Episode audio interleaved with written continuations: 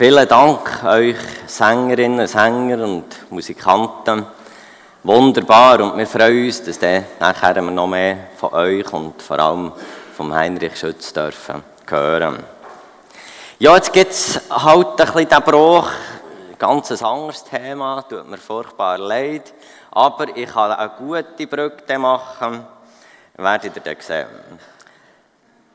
Dürfen Frauen predigen, verkündigen, lehren? Ganz klar Nein. Sagen die einen.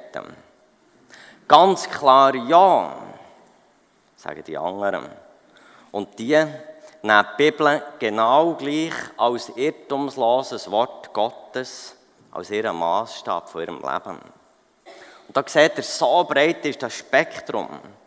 Und bei bester theologischer Ausbildung, bei klarster Unterscheidung zwischen soteriologischen, eschatologischen und ekklesiologischen Fragen, kommen nicht alle zum gleichen Ergebnis. Und darum sind mir folgende Gedanken wichtig.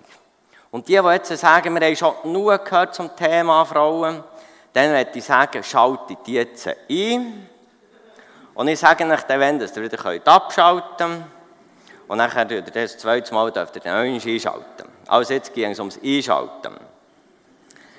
Wenn wir diese unterschiedlichen Betrachtungsweisen haben, der gleiche Paulus, wo wir dann die zwei schwierigen Bibelstellen anschauen, Beate etwa in 50 Minuten, nein, hoffe es nicht, die stammen von Paulus, vom gleichen Paulus, der hat gesagt, bezüglich prophetischer Rede, 2. Thessalonicher, prüft aber alles und das Gute behaltet. Und auch wir sind eingeladen, die Interpretationen, die Argumente von diesen verschiedenen Theologen zu prüfen und das Gute zu behalten.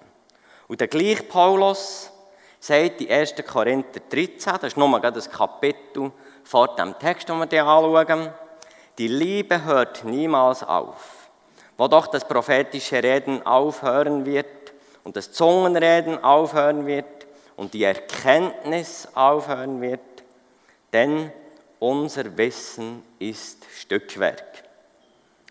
Und der Vers ist mir so wichtig, ich habe das noch nie gemacht, dass ich eigentlich nicht der, nicht der Auslegungsvers aufs Gottesdienstblatt abdrucke, sondern der, weil der mir so enorm wichtig ist. Weil niemand das allumfassende Wissen hat, soll die Liebe stärker gewichtet werden. Menschen mit unterschiedlichen biblischen Stückwerkwissen sollen sich nicht zerstreiten, sondern sie sollen sich in Liebe begegnen. Und die, die vielleicht allzu überzeugt sind von ihrer theologischen Ansicht, dürfen sich vom Wort Gottes sagen, unser Wissen ist Stückwerk. Im Johannes 13, 34 bis 35 verbindet Jesus die Liebe mit der Wirkung vom Evangeliums, vor Evangeliumskraft. Und es ist nicht eine Empfehlung, die er dort macht, sondern ein Gebot. Er sagt, ein neues Gebot gebe ich euch, dass ihr euch untereinander liebt, wie ich euch geliebt habe, damit auch ihr einander lieb habt. Daran wird jedermann erkennen, dass ihr meine Jünger seid, wenn ihr Liebe untereinander habt. Wir wollen allen Menschen mit den unterschiedlichsten Positionen, von einem klaren Nein zu einem klaren Ja, in Liebe und Anstand begegnen. Und wir wollen, wie auch immer der Entscheid, der am 8. Dezember wird ausfallen, so miteinander auch weiterhin zusammen umgehen. Dass man kann sagen kann, dass das Wort wahr werden kann. Daran kann man erkennen, dass das Jünger von Jesus sind, weil sie Liebe untereinander haben. Ich stelle jetzt ein paar Fragen. Einleitend zum Thema Verkündigung der Frauen ergeben sich Fragen und die sind euch vielleicht auch schon begegnet und ich sage, die darf man stellen. Ich will sogar sagen, wir müssen stellen, wir wollen ja ehrlich an das Wort hergehen und wollen nicht irgendetwas ausblenden. Und nachher muss man einfach mit Hilfe vom Wort Gottes nach Antworten und Lösungen ringen. Und am Schluss von dieser Predigt oder von eurem Nachdenken ist es nachher an euch zu prüfen und geleitet vom Geist Gottes nach einer eigenen Meinung zu bilden. Jetzt kommen wir mal zu dem ersten Vers.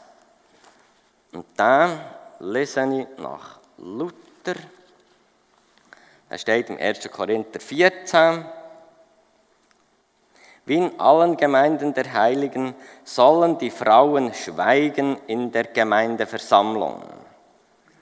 Denn es ist ihnen nicht gestattet zu reden, sondern sie sollen sich unterordnen, wie auch das Gesetz sagt. Das ist jetzt ein kleiner Witz. Ähm, sie sollen schweigen in der Gemeindeversammlung. Die Gemeindeversammlung das ist ja das, was bei uns zweimal im Jahr ist, auch am Donnerstag am Abend. Es steht auch nichts von Predigt. Aber es war jetzt ein Witz gell? Jetzt ausgehend, natürlich ist da gemeint, die Versammlung von Gemeinde, wenn die Gemeinde zusammenkommt, so wie jetzt, auch jetzt heute Morgen. Ausgehend von dieser Aussage, die für uns komisch tönt, folgende Fragen. Warum dürfen Frauen ihre Mission predigen? Und dort sogar Bibeln übersetzen in die einheimische Sprache. Bibeln, die nachher als Wort Gottes gelesen wird. Warum werden in gewissen bibeltreuen Ausbildungsstätten Frauen umfassend ausgebildet? Und sie dürfen dann zum Teil das, was sie erlernt haben, in gewissen Gemeinden nicht anwenden. Andere Frage, kann es sein, dass Gott Frauen Gaben zuteilt und ihnen gleichzeitig verbietet, sie anzuwenden? Oder wenn Frauen nicht sollen in der Gemeinsleitung sein Stellt euch mal vor, so eine Gemeindeaufbauarbeit. Es geht ein Ehepaar in ein Gebiet, wo noch wenige oder keine Christen sind und fangen dort Arbeit an. Und logischerweise machen die zwei, das Ehepaar, das zusammen. Die tun sich zusammen überlegen, wie gehen sie vor und so weiter. Und dann kommen hoffentlich gleich Menschen dazu. Und von wann an ist nachher die Gruppe so viel gross, dass plötzlich die Frauen nicht mehr dürfen in Leitung sein und nicht mehr dürfen reden. Oder die sagen, Frauen dürfen zwar bei den Kindern lernen, ihr werdet dann sehen, früher haben sie nicht einmal das dürfen. Wo wird das altersmässig abgrenzt? Die religiöse Mündigkeit in der Schweiz ist bei 14, äh, Rumänien glaube ich ähm, äh, 16, Entschuldigung, 16 und äh, in Rumänien glaube ich ist es 14. Wenn Frauen in der Gemeinde sollen schweigen, wie es hier heisst, und dann erst daheim sollen ihre Männer fragen nach den Mens-Zusammenkünften, dürfen sie dann auch nach dem Gottesdienst nicht reden? Dürfen sie auch auf dem Heimweg nicht reden? Was machen Frauen, die ledig sind oder verwitwet oder geschieden? Oder Frauen, die die einen Mann haben, der nicht im Glauben unterwegs sind? Eine letzte Frage. Gemeinsversammlung, eben jetzt die Workgemeinsversammlung, die zweimal im Jahr am Donnerstag ist. Dort wird ja eigentlich das Allerwichtigste entschieden. Das, was nicht Gemeinsleitung kann, wird dort entschieden. Zum Beispiel grosse Finanzausgaben, wie, wie irgendein Bau, das Bauvorhaben oder Gemeinsleitung wird gewählt oder Pastoren werden gewählt. Und da dürfen ja bei uns Frauen abstimmen. Und dort so ein die Frage, können jetzt zum Beispiel in unserer Gemeinde nicht genau in der Gemeinsversammlung Frauen am meisten über Männer dominieren. Indem dass sie zum Beispiel jemandem, der zur Wahl steht, einem Mann, die Stimme nicht geben. Ja, das sind Haufen Fragen. Ich komme jetzt ein bisschen dazu. Die Herangehensweise, wie, wie gehen wir da daran her? Wenn so gewisse Bibelstellen Fragen aufwerfen. Mal eines der erste Punkt. In erster Linie, wir nehmen das Wort Gottes so, wie es im Grundtext steht und geschrieben ist. Man schaut den Text im Gesamtzusammenhang der Bibel an. Und man versucht, einen schwierig verständlichen Text oder Vers mit einem klaren oder klaren Vers zu verstehen. Die Option, heute sei alles anders und wir würden in einer ganz anderen Zeit und Kultur leben und aus diesem Grund haben uns den Text nicht mehr zu sagen. Diese Option, die ich ganz entschieden verwerfen. Auf diese Art können wir nämlich die Bibel schälen wie eine Zwiebel und am Schluss haben wir nichts mehr. Aber Hingegen, es ist richtig, dass wir uns mit der denzumaligen Zeit und Situation befassen und dass wir in grösster Vorsicht darum ringen, was das Wort Gottes uns heute sagen will. Und ich bin überzeugt, es wird uns auch heute etwas sagen. Jetzt könnte man sagen, ja, es ist doch einfach ganz einfach. Wir nehmen das Wort, wie es steht. Wir tun doch nicht irgendetwas überlegen, dass ähm, das anders irgendwie zu interpretieren. Wir nehmen es so, wie es ist. Dass man das nicht in allen Fällen kann, werde ich euch jetzt kurz zeigen. Es gibt nämlich zum Beispiel eine Entwicklung. Gott selber hat eine Entwicklung, eine Fortschrittung in der Bibel vorgenommen. Und zwar sehen wir das zum Beispiel an diesen Gesetzen über Brandopfer, Speisopfer, Dankopfer, Sündopfer. Die sind im Alten Testament ganz ausführlich beschrieben, wie man da vorgehen soll. Wir, für uns ist das so weit weg, wir denken gar nicht dran. Aber einfach zum Sagen, wenn man, wenn man meint, wir können jeden Satz und jedes Wort in der Bibel genau anwenden, wie es steht, muss ich das einfach sagen. Und das bringt mich, dass wir jetzt eben die Speisopfer und all die Opfer nicht müssen bringen bringt mich jetzt zum Kern der biblischen Botschaft. Und jetzt bitte die wieder einzuschalten, die ausgeschaltet haben, Frauen. Das ist jetzt ganz wichtig. Die Tieropfer, die sind darum nicht mehr nötig, weil Jesus Christus am Karfreitag das wahre und einmalige Opferlamm ist geworden. Und übrigens werden wir genau den Inhalt von diesem Text, werden wir das Lied vom Schütz hören, gerade nach der Predigt. Also hat Gott die Welt geliebt. Wir lesen im 1. Petrus, denkt an Christus, der einmal, und das gilt für immer, für die Schuld der Menschen gestorben ist. Er, der Schuldlose, starb für die Schuldigen. Das tat er, um euch den Weg zu Gott frei zu machen. Alle Menschen sind Sünder. Und ohne Vergebung gehen alle einig verloren. Und jetzt hat Jesus alle Schuld den Menschen auf sich geladen, ist bereit gesehen, das Opfer zu werden, am Kreuz. Und wir sind eingeladen, das Geschenk von dieser Vergebung von Schuld, das er uns jetzt anbieten kann, anzunehmen. Und andere Menschen darauf aufmerksam zu machen, auf das. So wie es der Schütz in vorbildlicher Weise hat gemacht. Und selber mehr und mehr den auferstandenen Jesus im Zentrum von unserem Leben zu haben.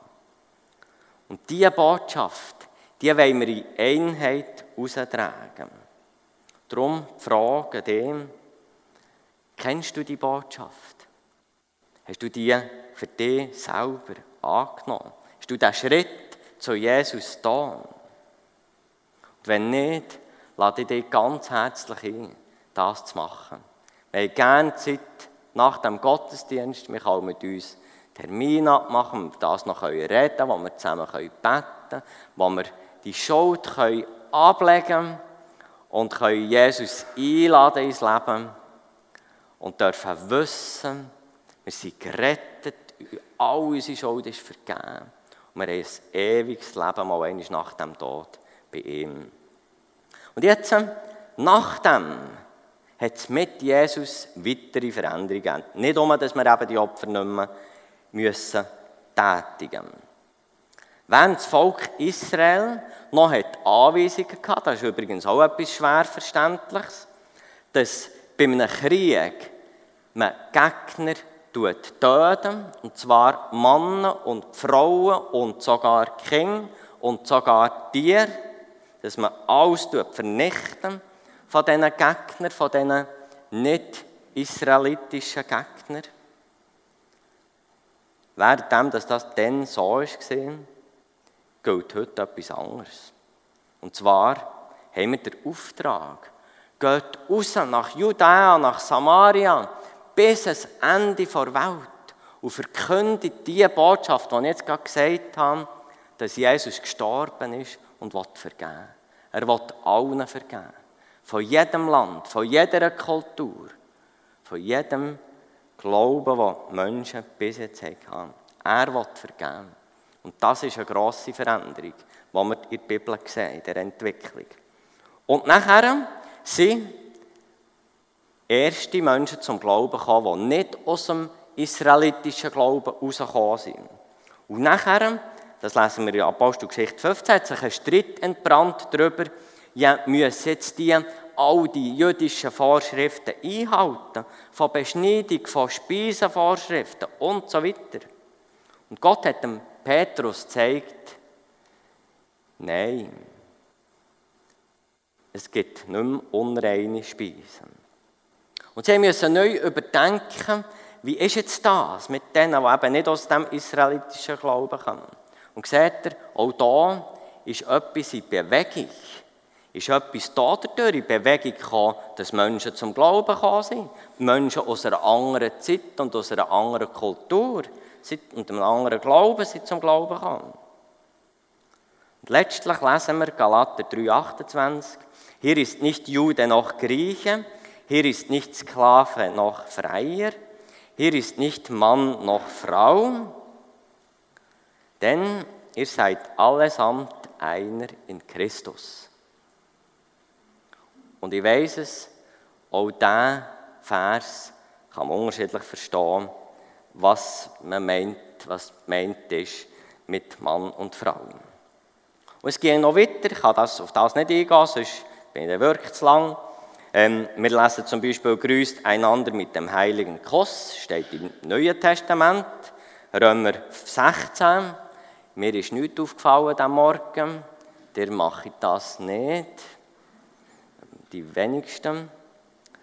Oder nachher das Tragen vom Kopftuch, oder auch übrigens gewisse Äußerlichkeiten. Unsere Gebetshaltung ist vielfach so.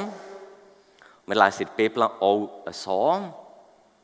Also unterschiedlicher könnte es fast nicht sein, aber das soll nicht wertend sein.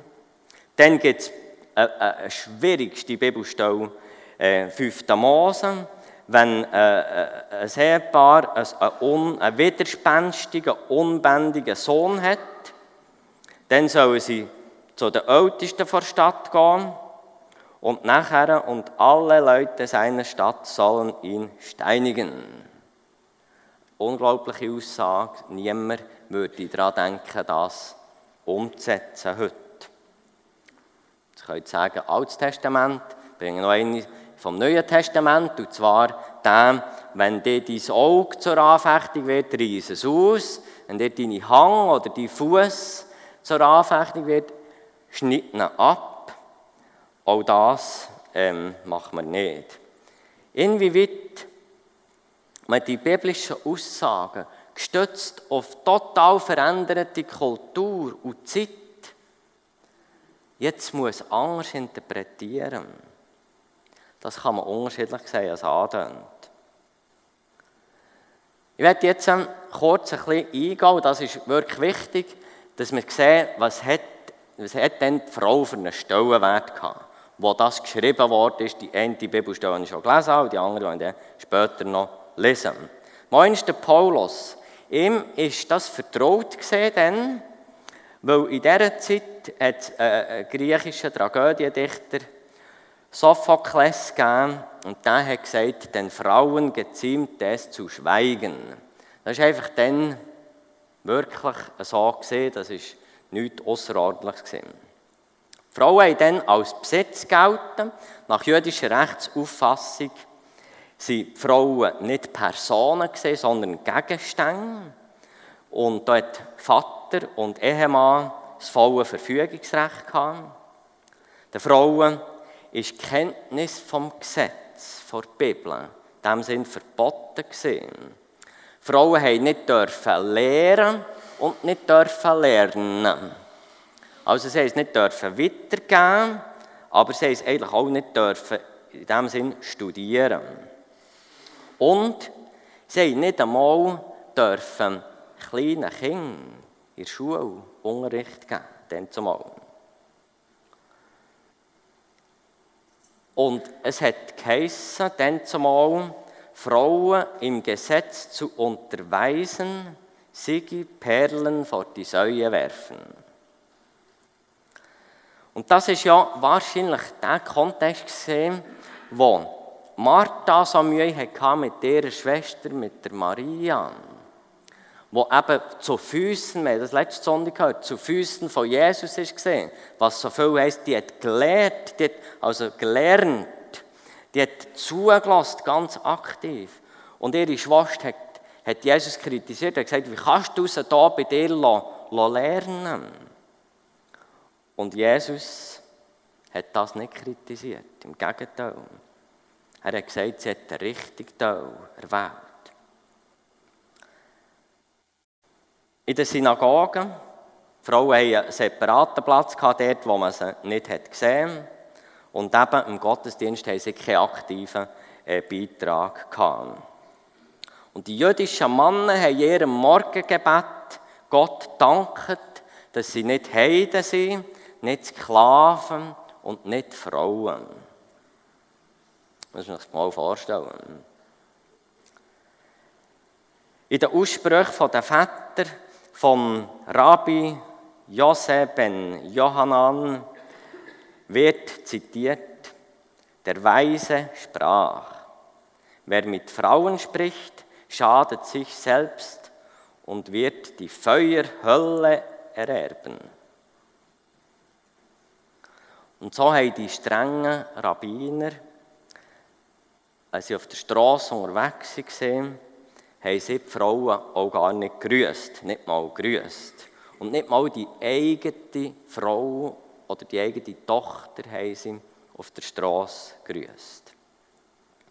Und wir, die, die da waren, dann, äh, es ist ja, glaube ich, der erste Gottesdienst zu dieser Serie, wo wir die Filmeinspielung hatten, wo wir sehen, wie Jesus mit dieser Frau hat geredet, an diesem Brunnen. Eine Frau war es. Gewesen sogar noch Ausländerin und eine Sünderin.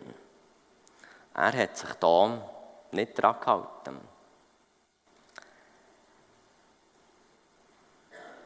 Woher kommt die kritische Einstellung jetzt von Christen, von ersten Christen, den Frauen gegenüber? Da möchte ich zitieren, ähm, das ist einer, der einen Bibelkommentar schreibt, geschrieben hat, William Barclay. Der hat geschrieben, äh, während die Frauen als Priesterinnen des Aphroditentempels in Korinth allabendlich in den Straßen der Stadt einem recht vulgären Gewerbe nachgingen, oder die Dienste des Diana-Tempels zu Ephesus, dieselbe Funktion ausübten, führten ehrbare griechische Frauen ein sehr zurückgezogenes Leben innerhalb des Hauses, und zwar in Gemächern, zu denen nur der Ehemann Zutritt hatte. Sie nahmen nicht an den Mahlzeiten der Männer teil, erschienen niemals ohne Begleitung auf der Straße, gingen zu keiner öffentlichen Versammlung und meldeten sich erst recht nicht bei irgendwelchen Zusammenkünften zu Wort. Wenn in einer griechischen Stadt daher eine aktive Rolle, eine Frau eine aktive Rolle als Sprecherin und Lehrer in der christlichen Gemeinde übernommen hätte, wäre die Kirche unweigerlich in den Ruf geraten, Zufluchtsort und Fördererin leichtfertiger, sittenlosen Frauen zu sein. Also vereinfacht gesagt, es hat einfach wie, wie zwei, zwei Gruppen von Frauen gegeben. Die, die grosse Mehrheit sind die, die ganz zurückgezogen und still waren, wie es dann einfach gepflogen war. Und dann hat es eben die Priesterinnen gegeben von, von Götzenkulten. Und die haben eine Irrlehre verbreitet, den ganzen Strubi. Und sind eben äh, diesen äh, Funktionen nachgegangen, mit dem vulgären Gewerbe. Und ähm, wenn nachher eben jetzt unter den Christen plötzlich Frauen öffentlich auftreten worden wären, dann hat man einfach wieder den Eindruck ah, das sind solche Frauen. Und das Schöne hier, sie wollten nicht Anstoß geben, die Christen, an dieser dann zumaligen Gesellschaft. Und jetzt ähm, ist bei uns fast ein bisschen die gleiche Herausforderung. Nicht? Wie nehmen wir in unserer Gesellschaft nicht Anstoß? Und das ist gerade das Umgekehrte. Wir nehmen dann natürlich Anstoß, wenn wir Frauen einschränken, wo sie in unserer Gesellschaft ganz, ganz andere Funktionen dürfen wahrnehmen und das notabene sehr gut machen. Aber auch da wieder, es ist zu einfach, einfach zu sagen, ja gut, dann dürfen sie einfach alles. Ähm, dann würden wir, äh, wir nicht einfach irgendetwas über Bord werfen. Darum müssen wir wirklich in die Teufel gehen und müssen uns überlegen, was sagt der Text, wie kann man den verstehen. Und jetzt werde ich zwei Varianten euch aufzeigen, die wirklich beim Text bleiben und die sagen, jawohl, der Text, der steht da, an den tun wir nichts verändern, auch heute nicht. Die erste Version ist die, es gibt Leute, die sagen, das ist ein Zitat, das Schwierige, das für uns schwierig, eben die Frauen sollen schweigen und so weiter. Das war ein Zitat, das Nichtgläubige eingeworfen haben. Und wir, wir müssten dort jetzt natürlich das ganze Kapitel lesen, dazu habe ich Zeit nicht, aber ich kann noch kurz sagen, es geht darum in diesem Kapitel, es ist ein Chaos entstanden während dem Zungenreden. Es hat keine Ausleger gegeben. Und da hat dann der Paulus, können wir alles schön nachlesen in diesen Versen, Ordnungsanweisungen gegeben. Zwei oder drei sollen reden, die anderen sollen schweigen. Und nachher soll jemand urteilen, was jetzt da gesagt worden ist. Und dann soll es weitergehen. Und in diesem Kontext sagen die, die jetzt diese Theorie vertreten, die sagen, der Paulus schreibt, denn Gott ist nicht ein Gott der Unordnung, sondern des Friedens, wie es in allen Gemeinden der Heiligen gilt. Und nachher wirft er eben das Zitat ein, Frau soll schweigen, um nachher das wie zu entkräften und zu sagen, diesen Mann ist aber etwa das Wort Gottes von euch ausgegangen oder alleine zu euch gekommen und er das wie kritisiert, das Zitat. Und wo er dann abschließt, lasst aber alles ehrbar und ordentlich zugehen. Und das wäre etwas, was wir uns wieder könnten, nicht heute überlegen. Ja, gibt es bei uns irgendwo eine Unordnung, gibt es ein Chaos? Und die letzte Aussage, dass es bei uns auch so ehrbar und ordentlich zugehen. Eine andere Version, auch wieder, wo man bei diesem Text bleibt, genau wie er ist. Da stellt man fest, das Redeverbot, die Frauen sollen schweigen, das Redeverbot kann nicht ein absolutes Redeverbot gemeint sein. Weil der gleiche Paulus im gleichen Brief, 1. Korinther 11, das sind nochmal gerade drei Kapitel vorher, macht er Kleidervorschriften für die Frauen, die öffentlich prophezeien und beten. Und damit ist ja klar, das kann man nicht machen, schweigend. Also muss, kann das nicht sein, dass das ein absolutes Redeverbot ist. Kommen zum nächsten Vers. Also, wir sagen dann nachher, diejenigen, die sagen, das ist einfach, die haben dort ein Problem gehabt, bei diesen Korinther, wo es dann ist, die Situation die gesehen, dass, dass sie einfach müssen schweigen Aus Gründen, die wir nicht wissen. Das ist auch ein das Problem. Wir haben ja viele Briefe in der Bibel und oft sind ja das Antwortbriefe auf, auf Fragen oder auf Probleme, die der Paulus hat erfahren oder andere. Und nachher haben wir nicht mehr alle Briefe. Wir wissen, gewisse sind nicht in diesem biblischen Kontext drin, die sind verloren gegangen und wir wissen nicht, ähm, was ist im Detail das Problem war. Und darum ist es auch ein bisschen schwierig, oder ist es eben ein Ringen darum, die Antworten, die er auf das Problem gibt, für uns zu verstehen, wenn wir nicht wirklich die Ausgangslage genau kennen. Die zweite Bibelstelle, 1. Timotheus 2, Vers 12. Dort lesen wir,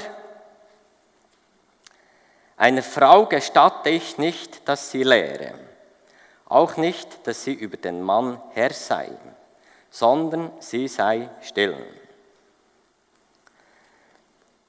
Der Hans Börki, er hat den ersten Timotheusbrief im Rahmen der Wuppentaler Studienbibel erklärt.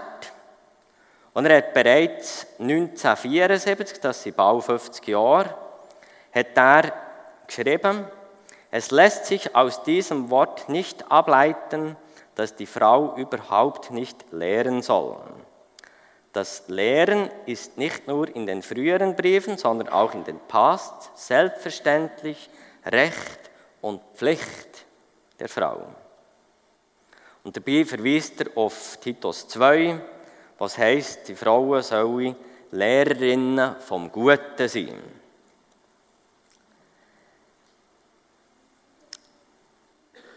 Jetzt ähm, die etwas schwierige, verständliche Stelle jetzt von dem ersten Timotheus, die wird verständlicher, wenn man sie in Verbindung bringt mit dem Kolosser 3,16. Es ist ein anderer Brief, aber es ist der gleiche Autor, beides der Paulus. Und in dem Kolosser 3,16 heißt es, und das ist so einleitend, ist es für alle geschrieben, Männer wie Frauen, so einen einleitenden Satz und dann kommt die Spezifizierung, was nachher heisst, ihr Männer, da, da, da, da, und ihr Frauen, da, da, da, da. Aber die Einleitung, die allen gilt, heisst es, und das ist eigentlich, kann ich sagen, das ist das Hauptargument, das Wort des Christus wohne reichlich in euch, in aller Weisheit lehrt und ermahnt euch gegenseitig. Und da haben wir das Wort Lehren, das gleiche, gleiche griechische Wort drin, die Daskon, wie wir es drinnen haben in dem 1. Timotheus 2. Genau das gleiche, was heißt lehrt, in aller Weisheit lehrt.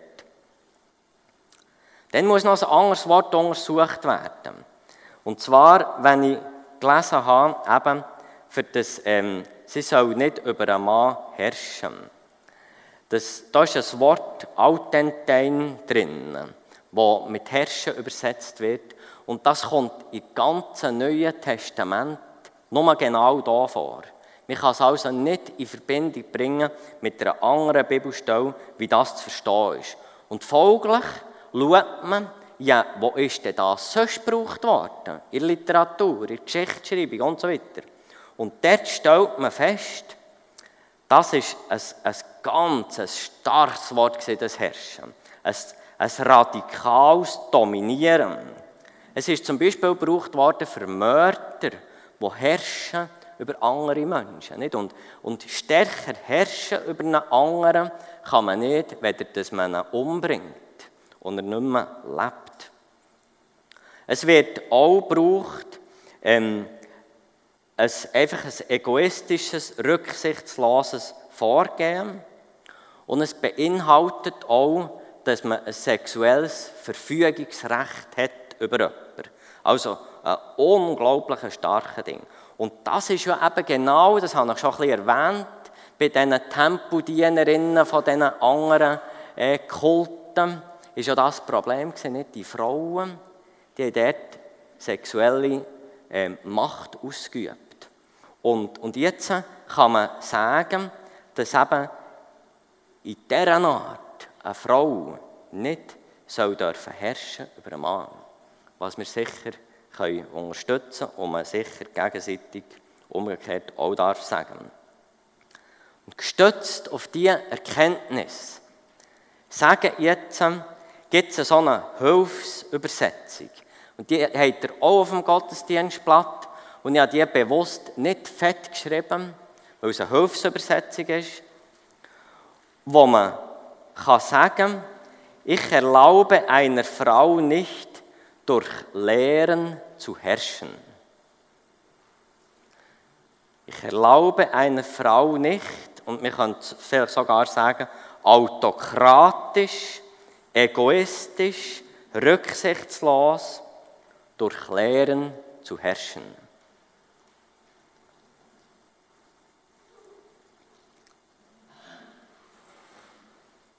Wenn man weiterlesen jetzt muss ich auf die Tour schauen, muss abschließen, muss das Ossalon.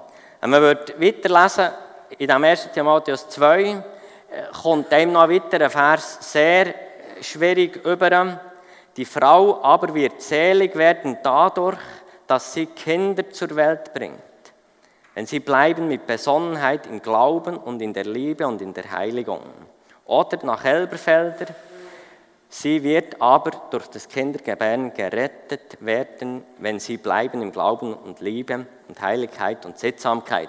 Also heißt jetzt das, dass eine Frau dann gerettet wird, wenn sie A Kinder hat und wenn sie B, dann die Kinder noch gläubig werden und im Glauben bleiben. Das ist schwierig.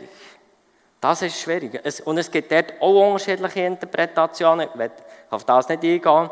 Es, ist, es tangiert auch mit der Werkgerechtigkeit, wenn man sich das überlegt.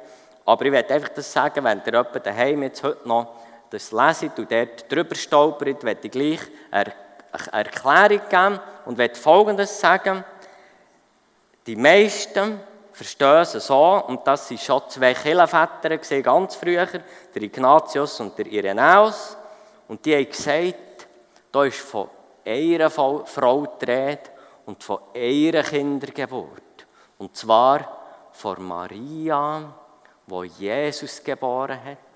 Und durch Jesus, durch diese Geburt, durch diese Geburt ist ewiges Leben möglich. Für alle, die das für sich persönlich annehmen. Kommen wir zum Schluss. Sollen Frauen dürfen lernen? Frage, wollen wir nicht einfach nach unserem Gutdünken heraus beantworten, sondern wir wollen ringen mit dem Wort Gottes. Und ihr habt gemerkt, ich habe gerungen damit, was ich gesagt habe. Und ich stelle mir die Alben vor, wenn Jesus jetzt liebhaftig da wäre, heute, da in FG Langenthal, im Jahr 2020, 2022, wie würde er das handhaben? Und ich gebe zu, es würde mir schwer fallen, die Vorstellung, dass er Frauen wird anders behandeln wird, der Mann. Nach dem, wie er vorgegangen ist, hier abschließend noch Matthäus 28. Er ist frisch auferstanden und er gibt den Frauen den Auftrag, geht sagen, meine Brüder, ich bin auferstanden, geht noch sagen, ich werde auffahren im Himmel. Geht es sagen. Und eigentlich ist das ganz etwas Dummes gesehen, dass Jesus das den Frauen gesagt hat, die ja dann als Gegenstände gelten haben, die vor Gericht nichts gelten haben. Nicht, ihre Aussage hat nichts gelten. Und er geht es gerade ausgerechnet den Frauen den Auftrag geben. Zu verkündigen, zu verkündigen, ich bin auferstanden, zu verkündigen, wie es weiter soll gehen. Ich werde die Zusammenfassung ins Gebet schließen und wir beten. Jesus, werde dir vielmals danken für das gute Wort, das wir dürfen haben und wo wir dürfen darüber nachdenken. Danke, Jesus, bist du gestorben für uns. Und danke hast du gesagt, du wettest, das Wichtigste ist, dass wir Einheit haben als Zeugnis gegen aussen, dass wir deine Jünger sind. Und hilf uns, dass wir das sein können und bleiben über schwierige theologische Fragen und Entscheidungen raus. Und ich bitte dich, dass wir einander Anstand begegnen können. Männer zu Männern, Männer zu Frauen und so weiter, umgekehrt. Hilf uns dabei. Und hilf uns, nach bei dir zu sein, dass wir deine Stimme hören. Danke vielmals. Amen.